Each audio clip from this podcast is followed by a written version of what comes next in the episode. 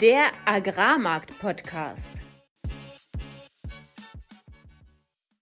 Heute besprechen wir, wie kleine Veränderungen in China große Wirkung zeigen, was die Beimischungsquoten in den USA mit dem Rapspreis hier vor Ort zu tun haben und wie relevant eigentlich die aktuellen Wetterereignisse für unsere Märkte sind. Alles, was wir im heutigen Podcast besprechen werden, sind unsere persönlichen Meinungen von Philipp und von mir und keine Anlageberatung. Herzlich willkommen an diesem Freitag, dem 2. Dezember. Wir sind in die Adventszeit eingestiegen und äh, sprechen heute Abend um halb neun und es begrüßen euch mal wieder Philipp Schilling, das bin ich, Landwirt und war die letzten zehn Jahre im internationalen Agrarhandel tätig. Und mein Name ist Fabian Wirzog. Ich habe 2019 als Agrarhändler in Deutschland angefangen, anschließend in Genf gearbeitet und bin heute Energy Trader in Amsterdam. So, Fabian, wir sind in die Adventszeit gestartet. Ist es denn bei euch auch so äh, leicht von Schnee überzuckert gewesen heute Morgen? Davon waren wir hier weit entfernt in, in Amsterdam. Aber ich habe das Gebäude auf der anderen Straßenseite nicht mehr sehen können, weil es so neblig war. ja, auch, auch irgendwie heimelig. Ne? Äh, sehr. Auch im, äh, im Büro gegenüber ist, äh, ist der Tower der ABN Amro komplett. Es war eine weiße Wand. Und, und es ist kalt. Es ist richtig kalt. In Amsterdam heißt das, es hat so zwei, drei Grad. ja, nee, es, es, es, wird hier auch erheblich kühler. Man merkt, es ist Winter, ist nicht ganz überraschend im Dezember, aber ähm, nach diesem wirklich trockenen und doch relativ warmen äh, November war, ist das jetzt auch ein ganz schöner Umstieg. Äh, tut den, den Früchten allerdings nicht weh, sondern ist, ist sogar ganz gut, glaube ich. Ähm, werden wir ja, mal sehen, so, wie. Ja. Auch so im, im, Durchschnitt, wenn man sich mal anschaut, im historischen Vergleich, sind wir so 5 Grad Celsius jetzt unter normal. Also ist schon kälter als normalerweise aktuell. Ja, ist genau, genau. Ich, ich, kumuliert sind wir wahrscheinlich trotzdem noch drüber, ne? Hätte ich, hätte ich jetzt so vermutet. Ja. Aber, ähm, und, und trockener auf jeden Fall, was alles aber heute noch nicht unbedingt Thema sein soll, beziehungsweise ein bisschen im Deep Dive kommen wir dann später zu. Ähm, jetzt aber erstmal ins Marktupdate. Marktupdate. Heute fange ich mal andersherum an. Normalerweise kommt ja erst das Getreide und dann die Ölsaaten, aber aufgrund der Ereignisse dieser Woche ähm, kehre ich das mal um. Wir sind zunächst äh, Anfang der Woche seitwärts gelaufen in den meisten Märkten, im Ölsaatenkomplex auch etwas äh, stärker angestiegen im Vergleich zur Vorwoche und haben eines, einiges da wieder gut gemacht.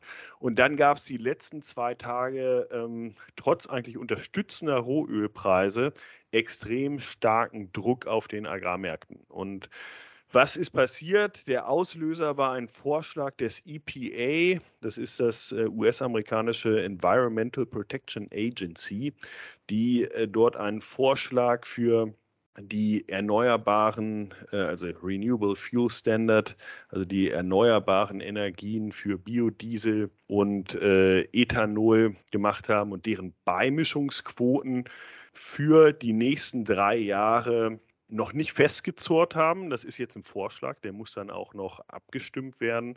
Aber die Vorschläge, die Sie gemacht haben, gehen zwar von steigenden Anteilen aus beim Biodiesel und Bioethanol, sind aber dennoch erheblich unter den Markterwartungen gewesen. Dazu muss man wissen, dass in den USA einiges an Kapazität sowohl beim Ethanol auch, als auch beim Biodiesel in den letzten Jahren zugebaut wurde und auch gerade noch zugebaut wird, in Erwartung von äh, höheren Beimischungsquoten und höherem Verbrauch für Biosprit. Und ähm, entsprechend hoch sind die Gesamterwartungen. Es geht auch hoch, aber es blieb unter den Erwartungen. Das hat ausgelöst, dass sehr große Long-Positionen äh, bei den Funds im Sojaölbereich abverkauft wurden. Das war bereits letzte Woche der Fall und jetzt nochmal ziemlich massiv auf äh, Basis dieses Vorschlags und hat eigentlich alle Märkte mit sich gerissen. Also das Sojaöl hat dann natürlich den Sojakomplex, also die Sojabohne vor allem mit nach unten gerissen und entsprechend dann auch den Mais, der natürlich in den USA auch sehr stark ins Ethanol fließt und auch den Weizen, äh, der auch mit abverkauft wurde. Und das war nicht nur in den US-Märkten der Fall, das hat sich dann natürlich auch auf alle anderen Märkte mit aufge, äh, ausgewirkt. Und relativ betrachtet haben sich die europäischen Märkte zwar noch gut gehalten, aber wurden natürlich auch mit abverkauft. Der Raps schließt heute Abend bei 566,75 Euro auf dem Februartermin, minus ja fast 24 Euro gegenüber letzter Woche und ist somit unter den äh, niedrigsten Ständen aus dem September oder Mitte September diesen Jahres angelangt. Ähm, beim Weizen sieht es nicht stark anders aus. Da schließt der äh, Februar, äh, der Märztermin in diesem Fall, an der Mativ mit 307,75 Euro. Das sind äh, gute 10 Euro weniger als letzte Woche ähm, und ist damit auch nahe den niedrigen oder niedrigsten Ständen im August diesen Jahres. Das war mal 302 Euro, also knapp über diesen äh, 300 Euro. Und die physischen Märkte sind aktuell relativ ruhig. Wir hatten Algerien-Tender, der höchstwahrscheinlich aus der Schwarzmeerregion bedient wird, ähm, aus preislicher Sicht. Dann hatten wir Türkei und Pakistan, auch beides vermutlich aus Russland. Ähm, aktuell rechnet sich das am besten und wird dann entsprechend da wahrscheinlich auch ab, äh, abgefahren. Und äh, ansonsten in den lokalen Märkten auch wenig los, außer dass jetzt mit diesem starken Abverkauf der Märkte, also dass sie so stark runtergekommen sind, die polnischen äh, Händler wieder aktiv geworden sind und in den deutschen Markt auch äh, polnischen Mais und auch ukrainischen Mais äh, relativ stark reindrücken, also preislich gesehen reindrücken unter den zuletzt gehandelten Niveaus und damit natürlich alle Preise etwas unter Druck gekommen sind und das wird sicherlich dann auch einen Einfluss auf die Futterweizennotierungen in in der kommenden Woche haben. Ähm, also, nachdem wir jetzt kurzfristig eigentlich so oder denken konnten, die ersten paar Tage der letzten Woche, dass der Abwärts oder dieser Woche, dass der Abwärtstrend so gestoppt wurde, wir aus diesem äh, Ausbrechen sind wir jetzt wieder komplett drin, ähm, sind bei den niedrigen Niveaus diesen Jahres oder nicht diesen Jahres, aber seit, sag ich mal, Beginn der Ukraine-Krise wieder gelandet und ähm, haben dann zusätzlich auch noch sowohl von Putin als auch Biden äh, Kommentare bezüglich möglicher Gespräche um den Krieg zu beenden, so nannte es Biden, ähm, um, äh, sag ich mal, darüber zu sprechen, wie man weiter verfährt, so nannte es Putin. Weil natürlich Putin sagt, wir werden nicht die ukrainischen Gebiete aufgeben. Und Biden sagt, dann wird Ukraine wahrscheinlich nicht mitmachen. Ähm, trotzdem, sie reden drüber. Und dass sie drüber reden, äh, macht natürlich auch was mit den Märkten und lässt den Fokus, sage ich mal, nicht so stark auf äh, andere fundamentale Sachen gucken. Wir haben, nur um auch mal das Gegenbeispiel noch zu nennen, die kanadischen Erntezahlen wurden wieder leicht reduziert, jetzt die offiziellen. Wir sehen auch bei der ukrainischen Ernte sowohl dieser aus dem Jahre 22, aber auch äh, im Ausblick auf die nächste als Softwarecon die Schätzung runtergenommen. Und ähm, ja, insgesamt hat sich auch, was Argentinien angeht und das Wetter angeht, nicht so viel geerntet. Wir gehen da im Deep Dive so ein bisschen nochmal drauf ein, was äh, fundamental äh, noch los ist und wie das aus, auf einer Zeitachse zu bewerten ist. Aber das war aktuell nicht der Fokus und gebe jetzt erstmal an, ab an dich, Fabian. Ja, wir hatten ja letzte Woche relativ intensiv über China gesprochen und ja, was da wirtschaftlich gerade so abgeht mit Lockdowns. Und just am nächsten Tag, nachdem wir aufgenommen haben, ging es dann auch ziemlich, ziemlich krass zur Sache. Aufstände in ganz China gegen die aktuellen Lockdown-Beschränkungen, nachdem in China ja, ein Häuserbrand mehrere Menschen getötet hat, vermutlich deswegen, weil die Türen versiegelt war aufgrund von Lockdown-Maßnahmen. Die Leute dementsprechend nicht aus, äh, ja, raus konnten aus ihrer Wohnung. Und das ist sehr ungewöhnlich für China, weil in, ja, erstens, es ist nach wie vor ein diktatorisch regiertes Land. Das heißt, Aufstände werden in der Regel relativ schnell beendet. Und wenn es überhaupt Aufstände gibt, dann eher vereinzelt. Aber in diesem Fall war das über ganz China verteilt in allen größeren Städten. Und ja, relativ stark. Obwohl ich, obwohl ich heute auch hörte, es sind ja keine Hunderttausende, die da auf der Straße sind. Ne? Es, sind, es war übers Land verteilt, aber es sind nicht unbedingt, ähm, sag ich mal, Millionen von Menschen, die auf der Straße sind. Ich denke, über ganz China sind es doch Millionen. Wir reden ja immerhin über 1,4 Milliarden Menschen. Ist, ja. Man kann sich aber nicht so vorstellen, dass die ganze Stadt komplett voll ist und alles randaliert wird. Dafür ja. sorgt China, indem dann Soldaten eben kommen, dort stehen mit Maschinengewehr und dann ist auch relativ klar, okay, äh, ja, ihr könnt hier jetzt stehen und sagen, dass euch das nicht gefällt und danach geht er nach Hause, aber mehr wird nicht passieren, sonst ja, wird er erschossen. Uh, jedenfalls, der Druck auf die chinesische Regierung ist groß und tatsächlich tatsächlich hat es jetzt dazu geführt, dass, die, dass angekündigt wurde, dass ab Anfang nächsten Jahres die Corona-Restriktionen gelockert werden. Und es ist ein ganz komisches Spiel innerhalb von China, weil eine, also man hat einmal die, die Regierung in Peking und dann hat man die ganzen lokalen Regierungen.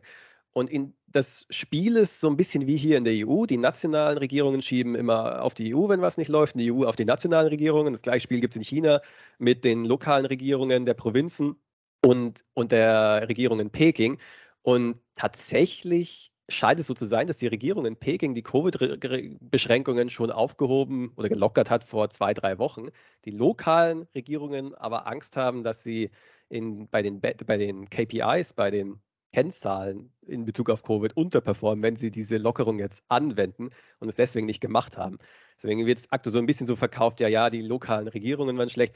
Unterm Strich am Ende die Covid-Restriktionen werden jetzt ab, ab, Anfang nächsten Jahres gelockert, weil die Bevölkerung einfach viel zu unzufrieden damit ist und der interne Druck im Land recht stark steigt. Und das hat erstmal dazu geführt, dass alle Rohstoffe, die wir letzte Woche besprochen haben, sehr positiv darauf reagiert haben. Eisenerz 17 Prozent hoch, Kohle 17 Prozent hoch. Seit Anfang November ist Kohle jetzt 60 Prozent gestiegen. Also ich rede über ähm, Thermal Coal, also die, die Kohle, die in Kohlekraftwerken zu Strom verarbeitet wird.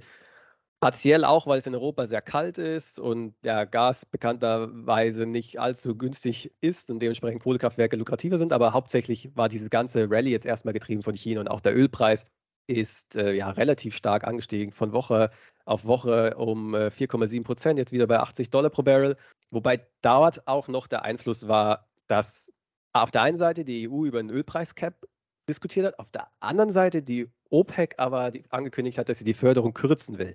Und diese, ja, diese Faktoren sind äh, relativ gegenläufig, weil, äh, naja, wenn die EU einen Ölpreiscap einführt, einen Deckel einführt, dann wird Russland nicht mehr verkaufen. Das bedeutet weniger Angebot für, für Europa. Aber dadurch, dass naja, niemand anderes russisches Öl kaufen kann, kommt es dann indirekt über Indien und China wieder zu uns. Und der Discount ist jetzt schon ungefähr 30 Dollar pro Barrel, was vermutlich noch günstiger wird.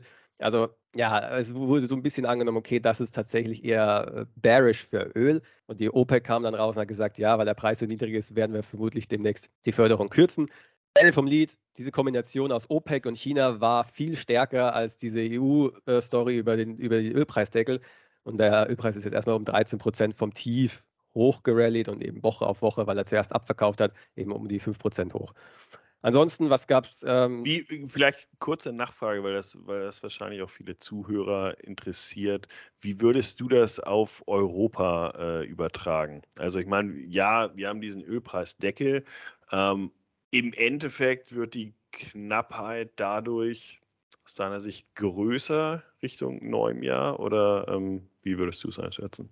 Also kurzfristig erst, der gilt übrigens auch schon ab nächster Woche. Ähm, Kurzfristig hat Russland natürlich erstmal versucht, so viel Öl wie es irgendwie geht noch zu verkaufen und die Shipments waren auf, auf Rekordhoch. Aber grundsätzlich, ja, es ist immer das Gleiche. Ein Preisdeckel ist einfach nur dumm, wenn man, wenn man, ja, wenn man die Ware braucht. Es ist ja genauso, wie wenn wir jetzt einen Gas, ja. Gaspreisdeckel einführen. Was wird passieren? Naja, China braucht genauso LNG. Ähm, Pakistan auch im Middle East, ähm, ähm, in Südostasien Länder. Dementsprechend wird das Gas halt dann einfach nicht mehr zu uns kommen, wenn der Preisdeckel zu niedrig ist. Und genauso ist es beim Öl. Wenn der Ölpreisdeckel zu niedrig ist, dann kommt halt einfach kein Öl mehr zu uns. Also ich halte von Preisdeckel überhaupt gar nichts. Oder im Strombereich.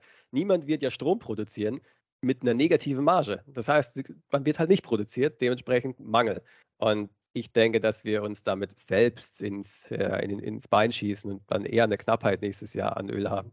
Aber er wird auch natürlich davon überlagert, dass die Wirtschaft bei uns generell runtergeht und äh, global abkühlt. Deswegen ja, sind mehrere Faktoren, die da gerade so mit reinspielen. Aber wenn man jetzt Ceteri Paribus alles andere weglässt, dann ist so ein Preisdeckel wird eher zu steigenden Preisen führen, als dass er, dass er die Preise ja. senkt. Na, darauf wollte ich auch hinaus. Das, das glaube ich auch. Wenn, wenn denn irgendwas anziehen sollte weltweit, werden wir umso mehr darunter leiden. Ja. Und naja, insgesamt hängt das jetzt alles sehr stark auch davon ab, wie sich das Wetter die nächsten Wochen und Monate noch entwickelt. Weil wenn wir einen kalten Winter haben, ja, dann ist einfach mehr Nachfrage nach Gas und mehr Nachfrage nach Kohle. Und dadurch, dass Gas so teuer ist, rechnen sich auch weniger ähm, profitable Ölkraftwerke zur Stromerzeugung. Da könnte auch nochmal so eine Nachfrage nach Öl reinkommen, aber es hängt aktuell sehr stark am Wetter. Was heute auch unser Thema im Deep Dive sein wird. Da werden wir unter anderem über Wetter sprechen und Saisonalität im, im Getreide-Agrarhandel. Deep Dive. Ja, zum Start unseres äh, heutigen Deep Dives ähm, will ich nochmal ein kurzes Update geben, wo es wie auf der Welt gerade aussieht, um dann äh, in die Diskussion zu kommen, wann ist was eigentlich relevant, um auch äh, daraus Schlüsse zu ziehen, ja, macht das jetzt eigentlich was aus oder macht es vielleicht nicht so viel aus? Und wenn wir uns jetzt die Nordhalbkugel angucken, hatten wir schon mehrfach darüber gesprochen, dass in den USA rekordmäßig trocken ist. Also es sind, äh, es waren selten oder fast noch nie so ein so hoher Anteil der, der Winterweizenflächen, aber auch äh, beispielsweise der, der Maisflächen äh, von Trockenheit betroffen. Allerdings, und äh, in Europa sieht es auch relativ trocken aus, muss man sagen, unterschiedlich, zwar nach Region, aber auch relativ trocken und auch in China in manchen Regionen. Allerdings muss man dazu sagen, der Winterweizen und auch der Winterraps ist natürlich jetzt in der Winterruhe angelangt. Dadurch ist nicht mehr so eine große Nachfrage nach Wasser vorhanden und äh, sollten sich die Bestände also jetzt einigermaßen entwickelt haben, leiden dann sicherlich vor allem die Spätsaaten eventuell unter dieser äh, schlechten äh, Vorwinterentwicklung. Aber ähm, das ist heute zumindest ähm, noch nicht direkt in Korrelation zu bringen mit dem späteren Ertrag. Natürlich hat es etwas damit zu tun. Dann ähm, gucken wir uns Südamerika an. Da gehen wir in Brasilien auf äh, Rekordernten zu, was Soja und was Mais angeht. Ähm, gleichzeitig, wenn wir ein bisschen weiter in den Süden gucken, in Argentinien, hatten wir auch schon darüber gesprochen, dass da die Weizenernte ja massiv unter der Trockenheit äh, gelitten hat und äh, jetzt auch die Mais- und Soja-Aussaat davon betroffen sind. Das heißt, dort ist aktuell ordentlich was los. Allerdings wird das von den politischen Ereignissen in äh, Argentinien auch zum Teil überschattet. Und ähm, also nur ein Stichwort Soja-Dollar, da wird quasi ähm, der Umrechnungskurs für Landwirte, die dann ihre, ihr Soja abgeben, in den Export ähm, quasi subventioniert, wodurch es äh, zu stärkeren Verkäufen an Soja kommt. Das heißt, selbst wenn jetzt Soja negativ davon betroffen sind, überlagert erstmal das Ereignis, dass äh, Soja stärker an den Markt kommt in Argentinien. Und, und es hat ja jetzt auch vor kurzem relativ viel geregnet. Nicht so, dass es negative Konsequenzen hatte, sondern eher positiv, was diesen Abverkauf, den wir gesehen haben, gerade noch mal ein bisschen beschleunigt hat. Es hat sich entspannt in Argentinien, würde ich sagen. Ja, also Weizen ist, glaube ich, durch. Ne? Weizen ist, ist glaube ich, äh, zu spät. Aber, aber ja, für, für diese Aussaaten, die sich jetzt immer nach hinten verschoben haben, aufgrund des fehlenden Wassers, da ist das natürlich positiv. Genau. Und ähm, dann haben wir noch Australien, sage ich mal, als eines der wichtigen Regionen dieser Welt, wo ja diese starke, diese starken Niederschläge jetzt ähm, auf eine ansonsten nach Rekordernte aussehenden äh, Ernte gewirkt haben. Das ist noch völlig unklar, inwieweit sich das auswirkt. Also es wird sicherlich einen Effekt in einigen Regionen auf die Qualität haben. Die Menge wird sicherlich auch beeinflusst sein, aber da in Australien immer die Exportkapazität der begrenzende Faktor ist bei großen Ernten, wird es wahrscheinlich nicht so einen starken Einfluss auf die Gesamtmenge des Exports haben. Und äh, damit Fabian, fangen wir vielleicht nochmal äh, wieder neu an im Sinne von, was von diesen ganzen, was ich gerade beschrieben habe, ist jetzt eigentlich für uns relevant? Ja, ich denke, aktuell Argentinien ist sehr relevant. Das, heißt, das, das Einzige, würde ich sagen, was zum aktuellen Zeitpunkt wirklich relevant ist, weil ja, Europa und USA gehen jetzt in den Winter und das sind nun mal die größten Ernten und genau. darauf kommt es an. Und wenn man sich mal so im Jahresverlauf auch mal anschaut, gibt es Phasen, in denen das Wetter mehr wichtig und eher im Fokus und dann wieder Phasen, wo es, wo es weniger im Fokus ist. Und aktuell sind wir eben in der Phase, wo es, naja, es ist Winter äh, und die größten Produzenten der Welt sind jetzt im Winterschlaf, dementsprechend passiert nichts. Aber dann haben wir auch mal wieder Wettermärkte. Das sind die Perioden, wo es, ja, wo es quasi Kernfokus ist von allen Tradern, sich jeden Tag den Wetterbericht, Niederschlag, Temperatur anzusehen, was dann eben vor allem, ja, vor allem in der Phase ist, wo, wo der Mais ähm, in die Kornfüllung geht in den USA und in Europa was ist da so die Phase, Philipp? Ja gut, da, da, sprechen wir natürlich über die Hauptfrucht Weizen und äh, generell Weizen ist natürlich auf der Nordhalbkugel sehr viel stärker angebaut und entsprechend ist da die Phase natürlich auch relevant Richtung Juni eher Kornfüllphase. Ähm, beim Getreide im Generellen. Ähm, Mai, Juni kommt immer so ein bisschen darauf an, wie weit die äh, Bestände entwickelt sind und wo es dann auch beispielsweise in Russland dann um die Ernte geht. Russland erntet ein bisschen früher, entsprechend macht Trockenheit da halt auch schon früher was aus. Also wir reden im Generellen über diese Periode April, Mai, Juni, wo es richtig heiß wird und dann Juli häufig die Erträge bekannt werden. Und wir haben auch häufiger schon gesehen, dass im Juli dann bei so extrem stark äh, reduzierten Erträgen nochmal ein äh, Preis beikommt. Also das ist alles noch weit weg. Warum ähm, ist das nicht das Jahr rum? Naja, oder du hattest es schon gesagt, Argentinien und Australien sind früher relevant, natürlich, weil die ernten jetzt. Wenn man jetzt, wir haben immer gesagt, um was konkurrieren wir? Wir konkurrieren um die Destination wie beispielsweise Algerien. Da wollen wir hin exportieren. Da hat Frankreich schon viel exportiert. Deutschland äh, muss auch noch ein bisschen was machen und Baltikum auch. Und jetzt kommt eigentlich so in dieser November-Dezember-Phase und Januar-Phase Argentinien normalerweise, die reindrücken mit Ware, die unbedingt weg muss und äh, exportiert werden muss. Und dann ähm, Australien kommt natürlich aus einer anderen Richtung und entsprechend eher Richtung Saudi-Arabien und würde dann in Saudi-Arabien wiederum so ab Februar ähm, übernehmen. Und das sind halt die relevanten Zeitpunkte, wann, wann dann halt auch Druck ausgelöst werden kann durch sehr große Ernten aus, aus diesen Regionen. Und weil aber der Groß, das Großteil des Getreides, vor allem des äh, oder des Weizens, äh, Getreide darf man nicht sagen, weil äh, Mais ist natürlich in Brasilien eine massive Ernte, die auch, wie schon gesagt, auf Rekordniveau ist, reden wir eher über die Nordhalbkugel und da über die Vegetationsperiode und da, genau wie du schon sagtest, ähm, ja, über das späte Frühjahr bis äh, Frühjahr, Sommer ähm, und weniger über ja, den Winter bei uns auf der Nordhalbkugel. Manchmal auch so in abgeschwächter Form sieht man das so vor der Maisernte, habe ich so den Eindruck, irgendwie so äh, amerikanische Maisernte irgendwie so Mitte September bis Mitte Oktober, aber ja, nicht so stark, wie es jetzt im, im Juni ist, wo jeden Tag du drauf schaust und das dein, deine Top-Priorität ist, wo man über nichts anderes mehr spricht und auch der Markt relativ volatil ist. Genau, und dann ist es häufig auch so, auch in den USA, da wird natürlich auch immer um, ich sag mal, das äh, letzte halbe Buschel sozusagen, äh, was den Ertrag angeht, in den USA gefeilscht. Wir haben selbst auch drüber gesprochen, über die Pro-Pharma-Tour in den USA und dann, wie UCA das wohl bewerten würde. Und das hat natürlich auch einen Einfluss. Da sind die USDA-Reports dann auch ganz, ganz wichtig, weil die natürlich gerade bei den US-Erträgen ganz nah dran sind und man die Verfahren auch sehr gut kopieren oder abbilden kann äh, in den Schätzungen. Und da macht das, also da, da sind die Märkte natürlich heiß. Wenn dann erstmal die Ernte da ist, dann nimmt das meistens wieder ab, weil dann geht es häufig um Logistik, dann geht es darum, wer muss jetzt was verkaufen und da kommt es am Ende dann doch nicht mehr darauf an, wie viel wurde dann bis zur letzten Tonne geerntet, sondern da geht es dann erstmal darum, wie kann ich das jetzt verschiffen und zu welchem Preis. Und deshalb nimmt das dann, sobald die Ernte eintritt, häufig wieder ab und wird dann, dann wird es eigentlich relevant, was macht die Nachfrage. Und deshalb sind wir jetzt aktuell in einer Phase, wo die Nachfrage beherrschend ist für einen Preis.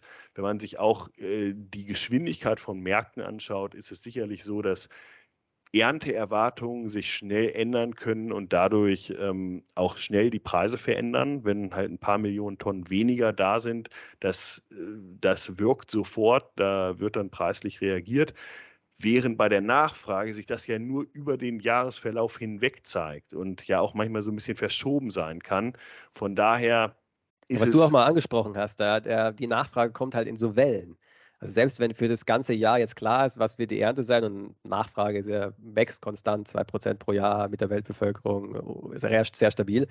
Aber wenn halt erstmal drei Monate niemand kauft, dann gehen die Preise tendenziell eher runter und dann kommen auf einmal alle meistens zur gleichen Zeit und wollen die günstigeren Preise jetzt einsammeln. Dann hast du eben diese Welle an Käufern wieder. Und, ja. ja, aber die, die Welle wird dann natürlich auch häufig ausgelöst durch ein Event, was eher auf der Ernteseite wieder ist. Ne? Dass, wenn, die, wenn die Einkäufer quasi Angst bekommen, dass sie nicht genug Ware sichern können. Und äh, deshalb ist es eher, also die Nachfrage wirkt eher langsam auf eine Preisentwicklung und die das Angebot, also die, die Erwartungen an die Ernte wirken schneller. Und wir sind aktuell in einer Phase, wo wir halt eher über Nachfrage sprechen, entsprechend von der fundamentalen Seite gesehen eher über langsame Bewegungen. Und die werden dann natürlich viel stärker auch überschattet von ähm, anderen Faktoren, die auf die Märkte wirken. Und wir haben sie ja schon beschrieben in den letzten Folgen, aber, aber heute natürlich auch wieder. Und äh, ich, ich glaube, wenn wir noch zum Wetter kommen, müssen wir ein paar so zwei echte Insider raushauen, weil der Landwirt fragt sich jetzt und, und Händler fragen sich jetzt bestimmt, okay, ich kann mir jetzt aber nicht den Wetter-Online-Bericht für Sao Paulo, äh, Minnesota, Australien und so weiter und so fort äh, die ganze Zeit anschauen. Aber wie kann ich denn trotzdem vielleicht so ein bisschen ja einen Grip dafür haben oder eine, eine, Art, eine Tendenz haben, ob der da, ob das Wetter dieses Jahr den Markt besonders beeinflusst oder nicht. Und da gibt es zwei Wetterphänomene, die sind von elementarer Bedeutung. Das ist einmal La Nina und das ist einmal El Nino. Es entsteht dadurch, dass im Pazifik die, die Wassertemperatur entweder ja, zu warm oder zu kalt ist und dementsprechend sich dann die, die Windströmungen und die Wasserströmungen verschieben und dadurch es entweder zu trocken oder zu nass in den USA wird. Dieses Jahr, bestes Beispiel, wir hatten La Nina-Jahr das heißt, es ist im Süden der USA extrem trocken und in Kanada eher ein bisschen kühl und nass.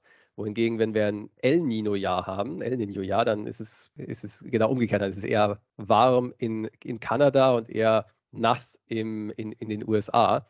Und ja, da, das, wenn man sich das auch mal anschaut im Vergleich mit den Commodity-Märkten, dann sind so El Nino und La Nina ja auch immer sehr volatil. Da passiert auch mehr, weil eben durch diese extremeren Wetter dann der Preis halt durch die Erwartungen stärker geprägt wird. Und, und Süda Südamerika kann natürlich auch stark beeinflusst werden. Ne? Südamerika, also das ist nicht nur ein äh, nordamerikanisches Phänomen, sondern dann natürlich ein weltweites Phänomen zum Teil. Bis nach Europa. Da ist jetzt das Research bisher noch nicht so genau. Ich hatte mal ein bisschen äh, ein paar wissenschaftliche Papers ja, versucht herauszufinden, inwieweit es Europa beeinflusst, aber ist nicht so ganz klar, scheint nicht so einfach zu sein. Für USA und Südamerika und auch Australien weiß man das relativ genau, was, was dort passiert. Und deswegen als Landwirt muss man eigentlich sich anschauen, sind wir im La Nina-Jahr oder im El Nino-Jahr und dann weiß man auch sofort, ja, was ist der Fokus. In einem La Nina-Jahr schaue ich, im, im ob es im Süden der USA jetzt wirklich trock, viel trockener ist als normal und in einem El Nino-Jahr schaue ich, ob es in den USA jetzt viel nasser ist und, und dann die Aussaat halt auch sehr stark gehemmt ist. Und, und das ist eigentlich dann so der, der, der Hauptfokus, würde ich sagen, für so ein Landwirt. Was meinst du? Ja, denke ich auch. Und man sollte, wie du sagst, das einfach stärker äh, dann im Hinterkopf haben, dass so ein Jahr ansteht und dass damit dann auch diese stärkeren Preisbewegungen stattfinden können. Ich denke mal, wenn wir so aus dem Winter herausgehen, können wir da nochmal einen intensivesten Deep Dive drüber machen, vor welchem Jahr wir stehen und was das denn bedeuten könnte. Und würde aber sagen, hier hatten wir die Diskussion über die Fundamentaldaten, weil wir, glaube ich, dargestellt haben, dass die Relevanz zwar da sein wird, aber aktuell von der zeitlichen Perspektive her noch nicht so stark und gehen direkt in den Ausblick. Ausblick. Äh, jetzt hast du zwar gesagt, dass wir im Frühjahr darüber noch mal genauer sprechen, was, was wir für ein Wetterphänomen wir sehen werden.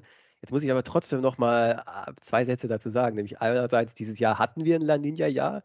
Ähm, das schwächt sich ab und dieser Zyklus, der kann drei bis fünf Jahre sein. Das heißt, die Wahrscheinlichkeit, dass wir nächstes Jahr wieder Extremwetterereignisse haben, ist relativ gering. Sondern es wird sich jetzt eher langsam wieder ausklingen. Vielleicht, wenn wir jetzt zwei, drei, zwei Jahre normales Wetter haben, gute Ernten und, und dann geht es weiter. Und man sieht ja erste Anzeichen ja auch schon, dass sich das Wetter zumindest entspannt in, in Argentinien, was wir vorher auch schon mal angesprochen haben, dass es eben dort eben regnet, was nach der langen Trockenheit jetzt für die Aussaat eben sehr, sehr günstig kommt.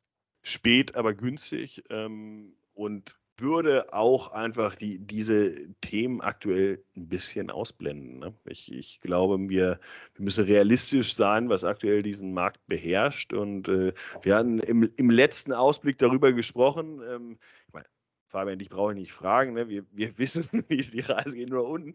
Aber, ähm, aber ich, ich glaube, wir haben schon diese Woche nochmal gesehen, ähm, dass, was ich am Anfang angesprochen hatte, diese ja, Untertreffung der Erwartungen, was die Nachfrage für Biosprit angeht, dann halt der nächste Sargnagel, so zumindest für die Dezember-Preisperformance war. Und wenn wir jetzt halt nicht ähm, wie im Deep Dive letzte Woche angesprochen, so einen Sugar Rush bekommen. Also dass China beispielsweise stärker als erwartet öffnet, dadurch Nachfrage wieder neu erzeugt, dann wird es halt äh, schwieriger. Wir haben allerdings, und da würde ich jetzt sagen, dass, das ist dann halt das, der Tropfen Hoffnung, der die letzten Male, als wir bei diesem 300er Level oder 310er Level auch waren, gezogen hat. Nämlich da hat China gekauft.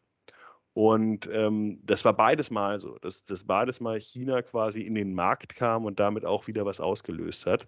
Und das wäre für mich jetzt, ich meine, man muss ja immer beide Seiten noch sehen und natürlich kann man jetzt sagen, dieser, dieser Markt trendet gerade ähm, und, und es ist immer schwer, den Bottom zu picken und, und zu sagen, jetzt, jetzt geht's rum. Und ich sehe jetzt aktuell nicht das fundamentale Ereignis, was das direkt herbeiführt, ähm, weil wir uns nicht gehalten haben auf den Niveaus, wo wir vorher gestoppt haben und dann halt noch was kam dazu.